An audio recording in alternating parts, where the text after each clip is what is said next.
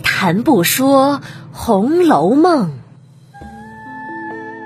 读尽诗书也枉然。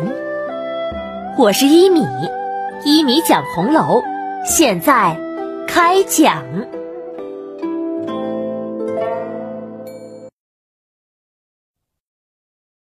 第七十五集《陆玉二丫头》。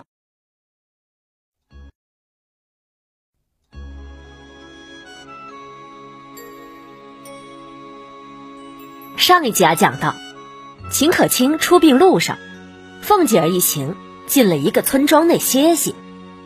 荣国府的下人们早就提前来到庄上，把那些庄汉赶进了屋里。快快快，都回屋里去，别在这儿瞎看！走喽，走喽，说你呢？喂喂喂，怎么你们几个还不进去？等到凤姐儿的车子到了。庄上的男子啊，都不见了踪影，只有一些婆娘、姑娘们站在外面。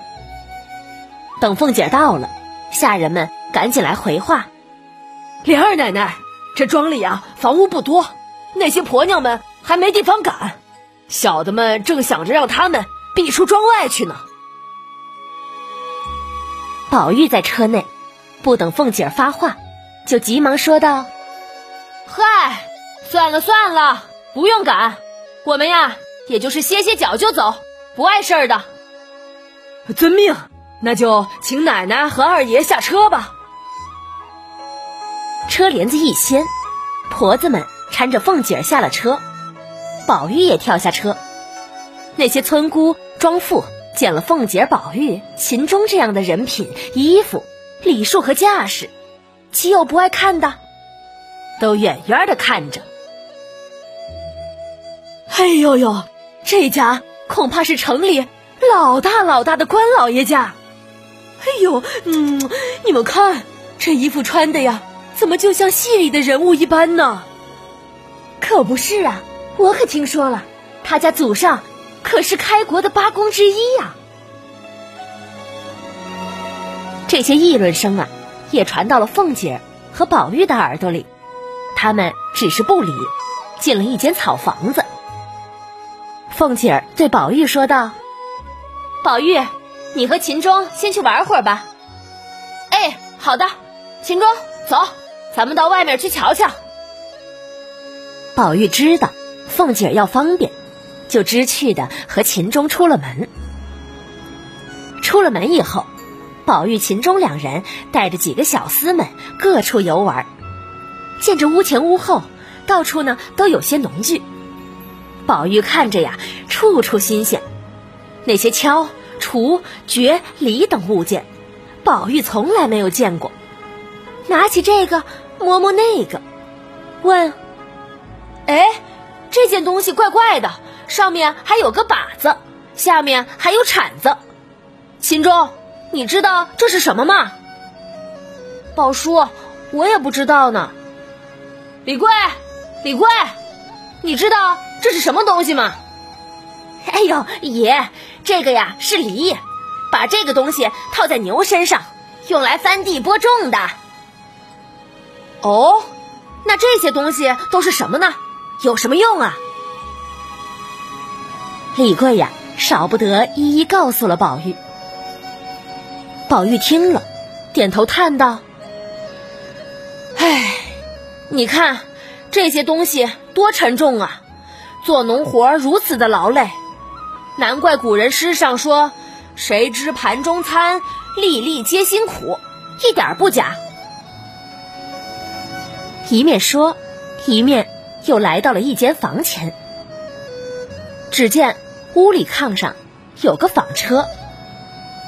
宝玉又问李贵：“李贵，你看这屋里的又是什么呀？”“嘿呦爷，这是纺车。”纺线用的，哦，好好玩啊，像个大车轮子一样，怎么纺线的呀？说着，宝玉就进了屋，来到纺车跟前，扭扭这个，转转那个，正摆弄得起劲儿呢。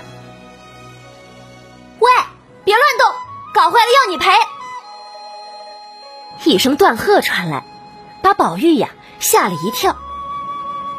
扭头一看，只见一个约有十七八岁的农村丫头跑了过来，说：“你呢，别冻坏了。”李贵马上呵斥：“喂，怎么说话呢？这可是我们二爷，小心你的嘴！”宝玉赶紧拦住李贵：“你别吓他。”然后扭头陪笑：“不好意思，只因为我没有见过这个，所以想试他一试。”哼，你们城里的人哪里会弄这个呀？起开了，我仿给你瞧。说着话，那农村丫头就坐在纺车边，纺线给宝玉看。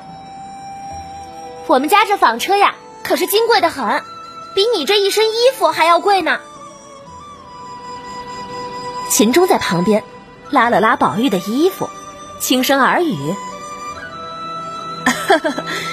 这个丫头看上你这贵公子了，你就留在这儿啊，当上门女婿得了。”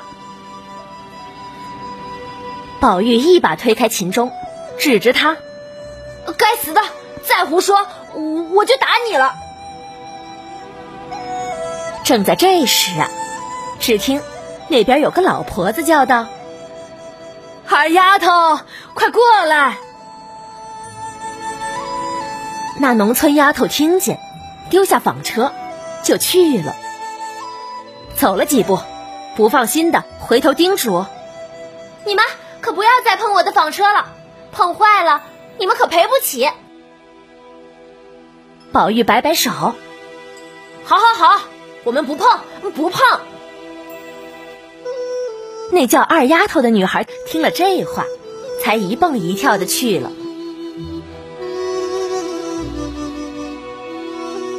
见二丫头走了，宝玉也无趣的很。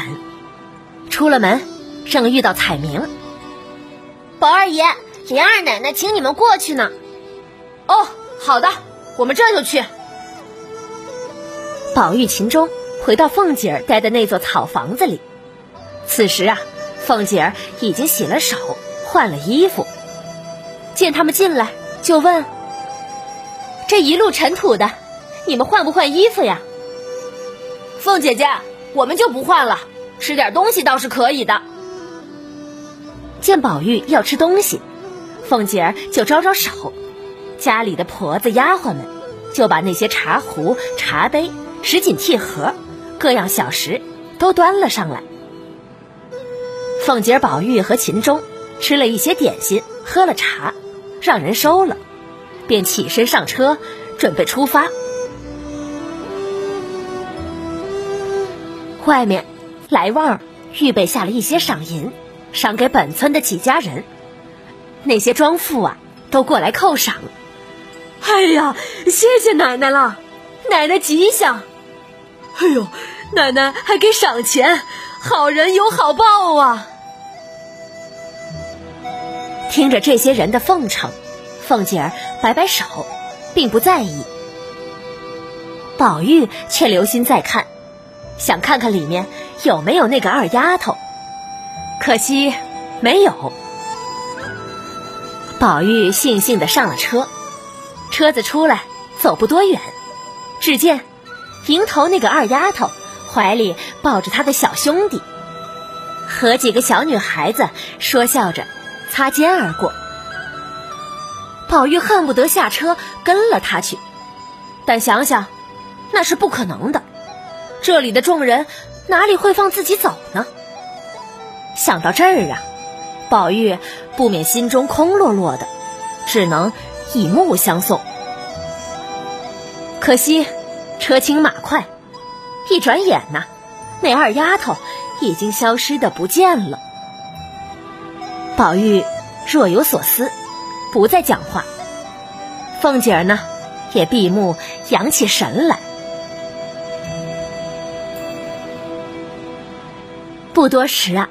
凤姐儿一行又跟上了大殡队伍，再走了小半天，就来到了铁槛寺。铁槛寺的众僧已经在外迎接了。进入寺庙，重设了香坛，安灵于内殿偏室之中，开始做新一轮的法事。秦可卿的义女宝珠就留在灵前陪伴。外面呢，有贾珍款待男性亲友，有在这儿留下吃饭的，也有不吃饭就辞的。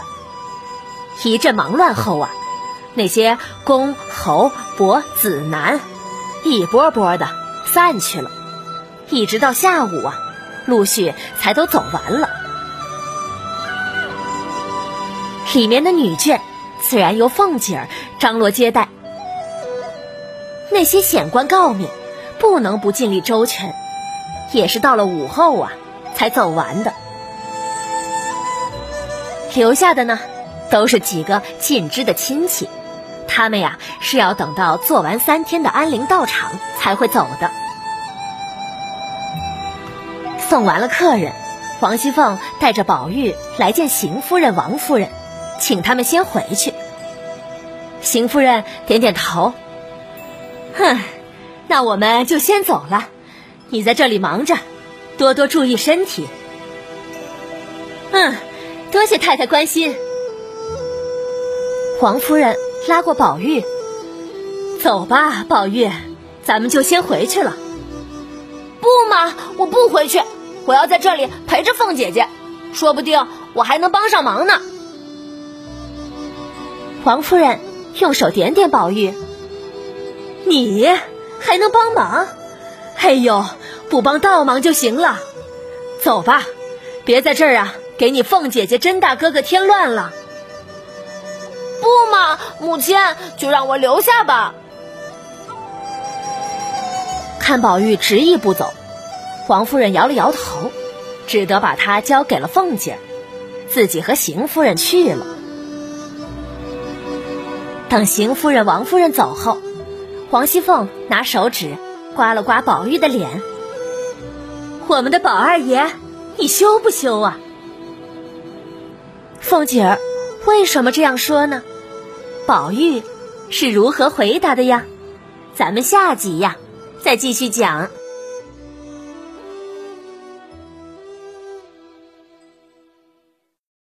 好了，本集故事结束了。这集故事主要就是讲贾宝玉遇到了一个农村女孩二丫头。有些人认为啊，这一个情节很无聊，可有可无的。但是果真如此吗？我们先来看看脂砚斋在此处的点评：处处点情，又符下一段后文，还会有出场的。这也符合曹公的写作手法，那就是草蛇灰线，伏脉千里，处处有埋伏，环环有呼应。只可惜呀，八十回以后，我们见不到曹公的原稿了。高鹗的续写呢，也没有把它给写出来，让我们无法得知宝玉和二丫头再次见面的情景是什么。可惜呀。再来看批注中的“情”字，这里呢，并不是爱情的情，而是一种向往之情。本集中写道，贾宝玉恨不得跟着二丫头去了。这里呢，就写出了贾宝玉非常羡慕这种田园生活，向往世外桃源。这就为贾宝玉以后离家出世之念埋下了伏笔。当然了，也有人认为，这个二丫头和她的纺车，映射着凤姐的女儿，十二金钗之一巧姐的结局。毕竟，巧姐判词旁边画的画，就是一座荒村野店，有一位美人在那儿纺线。你呢，有什么想法？可以来我的微信公众号“米德故事”中私信留言给我。如果。你喜欢一米播讲的这部作品，可以在收听到的平台上点击订阅，免费播讲，欢迎转发。晚安了，朋友们，再见。